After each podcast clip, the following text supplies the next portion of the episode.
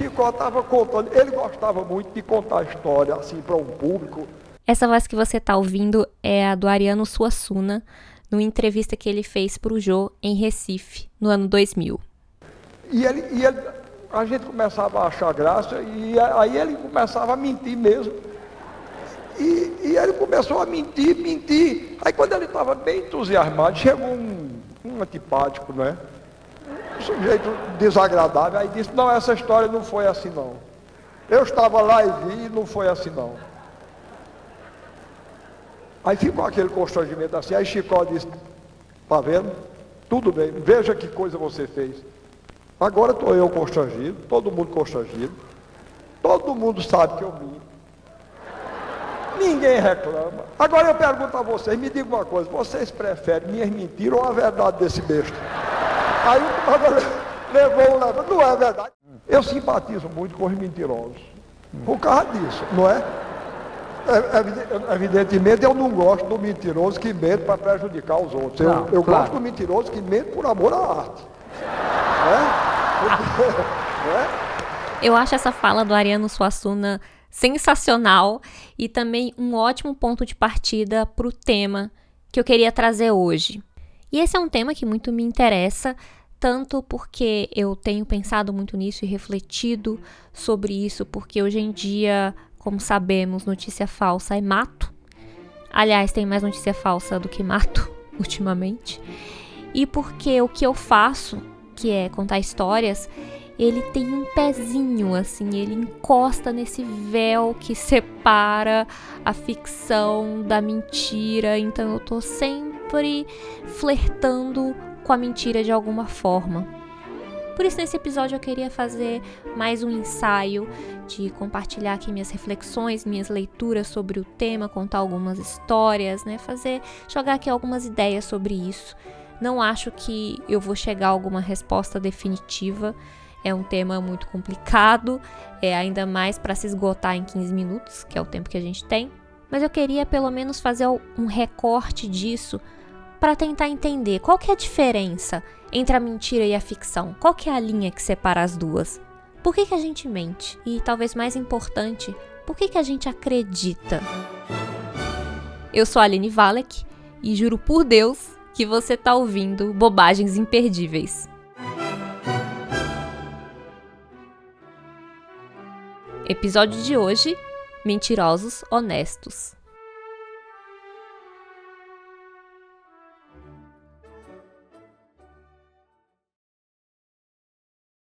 Algumas pessoas não acreditam que um mágico pode enganá-las de um jeito que elas não consigam descobrir. Mas mágicos podem e fazem.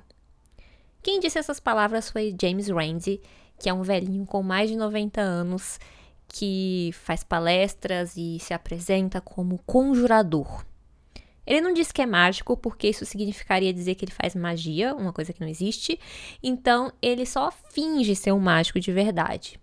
Melhor ainda, ele diz que é um ator que interpreta o papel de um mágico. Para ele é muito importante deixar isso claro e a gente vai entender o porquê. Bem, aí ele continua. Diz que quem também consegue enganar pessoas de um jeito que elas nem conseguem imaginar são trapaceiros. Mas qual é a diferença entre um trapaceiro e um mágico, então? Ou entre um mentiroso e um escritor? Aliás, um mágico e um escritor eles têm muito em comum. Nós somos profissionais que criamos ilusões, do tipo que entretém as pessoas. E a gente usa de artifícios e truques para emocionar, para ensinar algo sobre o mundo em que a gente vive. Isso pode ser feito contando uma história, que nunca aconteceu, sobre pessoas que não existem, ou fazendo um truque de desaparecer em cima de um palco. James Randi, além de fazer esse tipo de performance, ele também dedicou boa parte da vida dele a desmascarar vigaristas. Gente que usava truques de mágica, truques baratos, alegando ter poderes sobrenaturais, para se aproveitar da crença das pessoas e ganhar dinheiro em cima delas. Tem um documentário que chama An Honest Liar, traduzindo seria um mentiroso honesto. Ele conta como nos anos 70 o Randy travou um embate com um cara que aparecia na TV se dizendo paranormal. Ele entortava colheres com poder da mente, dizia que lia a mente das pessoas, e ele ganhava muito, muita audiência com isso, ele realmente era muito famoso. Só que Randy sabia que aquilo não tinha nada de paranormal, eram truques que ele mesmo sabia como fazer. Então, se o tal paranormal aparecia num programa de TV num dia, o Randy ligava lá na produção e alguns dias depois ele também aparecia no programa e fazia a mesma coisa para demonstrar que esse paranormal era, na verdade, um mágico. Mas um mágico estelionatário, né? Porque ele fazia as pessoas acreditarem que os poderes dele eram reais. Só que não adiantou nada todos esses esforços do Randy para tentar desmoralizar o charlatão, porque depois de anos o cara ele continuou a ganhar dinheiro enganando as pessoas, só que vendendo joias energizadas num canal de vendas. O negócio do cara é vender caô e tem gente que compra. Por isso o Randy ele faz questão de lembrar: não importa o quão inteligente ou bem educado você seja, você pode ser enganado. E isso acontece porque a gente tende a querer acreditar, sabe? Acreditar em alguém, acreditar numa ideia, principalmente se ela prometer uma solução fácil.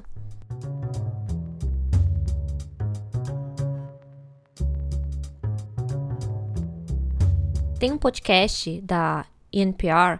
Eu vou deixar todos os links das referências na descrição para você depois ler mais sobre isso, tá? E nesse podcast tem um cara chamado Michael Shermer que ele é editor da Skeptic Magazine. E ele fala que a gente nasce equipado tipo com software para acreditar nas coisas. Acreditar é natural pra gente. Ceticismo que não é natural, é desconfortável duvidar, não acreditar. E ele defende que isso acontece pela forma que a gente evoluiu. Lá nos primórdios da humanidade, é, por exemplo, se a gente escutasse um barulho na savana. Podia ser o vento na grama ou um tigre escondido. Você teria mais chance de sobreviver se você acreditasse que fosse o tigre e já metesse o pé, já fugisse, mesmo que não fosse, mesmo que fosse só o vento. É o famoso vai que. Acreditar acaba tendo mais recompensas do que custos. Por isso, alguém recebe uma mensagem do WhatsApp, vamos supor, dizendo que queriam distribuir mamadeiras de pirocas em creches. E as pessoas passam para frente porque não custa nada informar os amigos, informar a família, porque vai que é verdade. E nesse caso ainda tem outro fator, que geralmente as pessoas recebem esse tipo de notícia falsa e de boato de pessoas que ela conhece, que ela confia, né? Pessoas do bairro, do trabalho, da família. Então ela nem pensa em verificar se é verdade. Até porque verificar dá trabalho, toma tempo e já compartilhar está ao alcance de um clique, né? Só apertar um botão. É muito mais fácil e você ainda sai com aquela sensação de que você fez algo importante, que você conscientizou alguém, quando na verdade você está colaborando com uma mentira.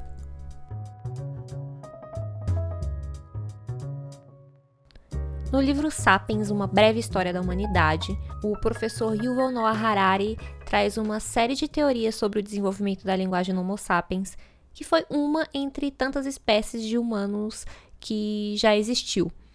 O que aconteceu com os outros já daria um episódio à parte. Eu não vou nem entrar nisso, mas tem uma característica da nossa linguagem que pode ter sido um dos fatores para a gente ter chegado até aqui como única espécie humana, que é a capacidade de transmitir informações sobre coisas que não existem.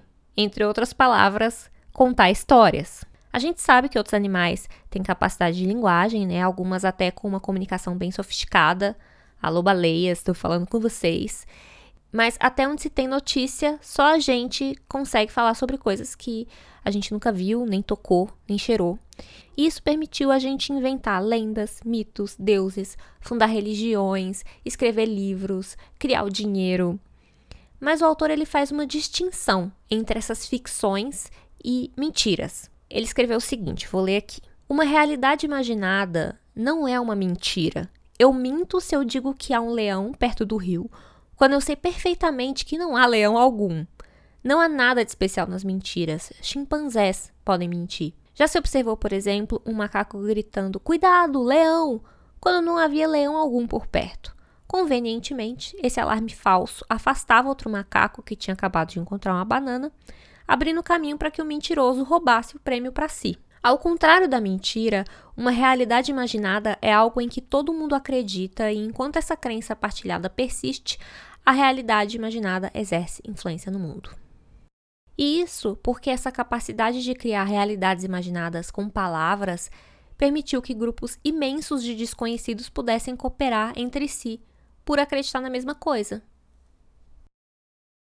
Mamãe, lê do começo, em voz alta. Mãe, estou escrevendo este recado porque Maria Júlia comportou-se mal hoje. Mentira. Hum. Vai? Como nunca tinha visto. Mentira. Ela apertou os colegas Mentira. Giovanni e Larissa. Mentira. Porque eu não sei. Mentira. Mas ela gritou também. Mentira. Espero que você converse com ela. Mentira. Agradecida, tia Marta. Vá, minha filha, se justifique. Verdade ou mentira? Mentira. E por que ela escreveu isso? Tia Marta. Ela é mentirosa. E esse negócio de apertar os braços da menina? Apertei nada. Eu só peguei. Olha só que ela puxou o braço e beliscou. E ele ficou... Ai, né? E essa história de Lohan? Lohan, ele... Vem cá. Ele tentou que eu fizesse na cabeça dele. E fizesse tudo isso, Eu não bati, não. Essa eu não bati, não. Eu não sei que algum menino tava na frente e bateu na cabeça dele pra dizer que fui eu pra jogar a culpa em mim. Maria Júlia, mulher, desse jeito tu vai ser expulsa Mãe, da escola. fui eu! Sei eu que eu faço mais não. Ô, mãe, não até tu não tá acreditando em mim, é? Eu não fui, não, eu não fiz nada. Esse áudio que você escutou agora é de um vídeo que viralizou na internet. Eu acho ele maravilhoso, porque partindo dele dá para trazer alguns pontos sobre a mentira que eu queria destacar aqui. Primeiro, eu não tenho evidências, tá, o suficiente para dizer que Maria Júlia estava mentindo. Até porque ela me convenceu super. Mas, supondo que ela esteja mentindo, dá para notar um talento, uma atuação, uma habilidade em mentir. E isso me fez lembrar uma palestra do TED muito interessante da Pamela Mayer, que é autora de um livro chamado Lie Spotting, ou Detectando Mentiras. E ela fala que a mentira está enraizada na nossa cultura, no nosso DNA. Quando a gente é bebê, a gente já finge o choro para chamar a atenção dos adultos. Com dois anos, a gente já é capaz de blefar. Com cinco, a gente já manipula. Com nove, a gente já se torna mentirosos profissionais. Na adolescência, ela disse que a gente chega a mentir para os nossos pais uma a cada cinco interações que a gente tem com eles. E quando adultos nem se fala, né? Aí a gente entra num mundo de propagandas enganosas, de golpistas, de fotos editadas, de perfis fakes, de números inflados. E aí, o que, que o vídeo da Maria Júlia mostra, além dessa aptidão quase natural para mentira, é o momento em que a mentira é usada. E normalmente é para o mentiroso tirar alguma vantagem da situação, e no caso dela era sair impune de algo errado que ela fez. Mas no caso de um charlatão que se finge paranormal, por exemplo, a vantagem é fama, dinheiro. E como disse o Suassuna no início do episódio, é o mentiroso que mente para prejudicar alguém. E aí o segundo ponto que esse vídeo me fez pensar é que mentir pode até ser uma habilidade natural, como disse o autor de Sapiens, até um chimpanzé pode fazer, mas demanda esforço. Você vê que para negar o bilhete da professora Maria Júlia precisa inventar toda uma realidade alternativa dos fatos, em que ela não exatamente bateu nos coleguinhas, porque mentir exige uma elaboração mental, né? Criar uma história, atuar. Falar a verdade pode poupar a gente desse esforço, mas nem sempre a verdade é bem aceita. Então, quando se calcula os custos que a verdade teria, o mentiroso às vezes vê que vale a pena empreender esse esforço.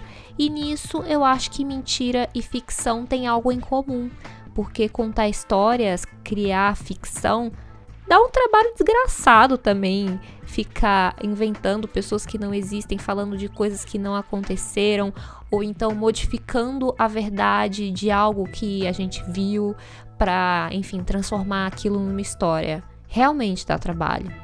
E aí vem o terceiro ponto, que também eu acho que estreita um pouco a relação entre mentira e ficção. No finalzinho do, do vídeo, a Maria Júlia fala: Por que você não acredita em mim? Sabe? Quase pedindo pra, tipo, acredita nessa história aqui que eu tô te contando. E isso me fez lembrar também da palestra da Pamela, que ela fala o seguinte: uma mentira não tem poder algum meramente por ser expressa.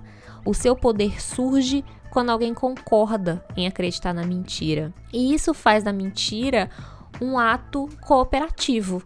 Né? A gente coloca toda a carga da mentira no mentiroso, mas tem alguém acreditando na mentira e só assim que ela funciona. Por que, que isso é uma relação entre mentira e ficção? Porque essa é uma das bases também sobre contar histórias. Eu, como escritor, eu preciso convencer os meus leitores a acreditar naquela história e naqueles personagens para que ele, enfim, possa é, mergulhar naquele, naquela ficção. As pessoas que leem precisam ser as minhas cúmplices, ou eu não consigo é, ir adiante naquela história.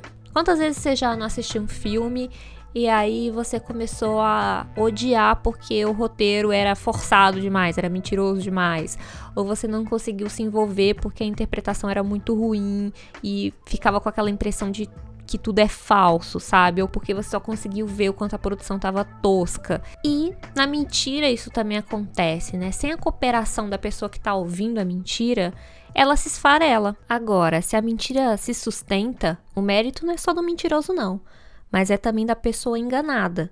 Os dois estão juntos nessa. Eu não sei vocês, mas eu minto. Eu não minto para prejudicar ninguém, não. Mas eu, às vezes, é, tem um ditado brasileiro que eu acho uma coisa ótima.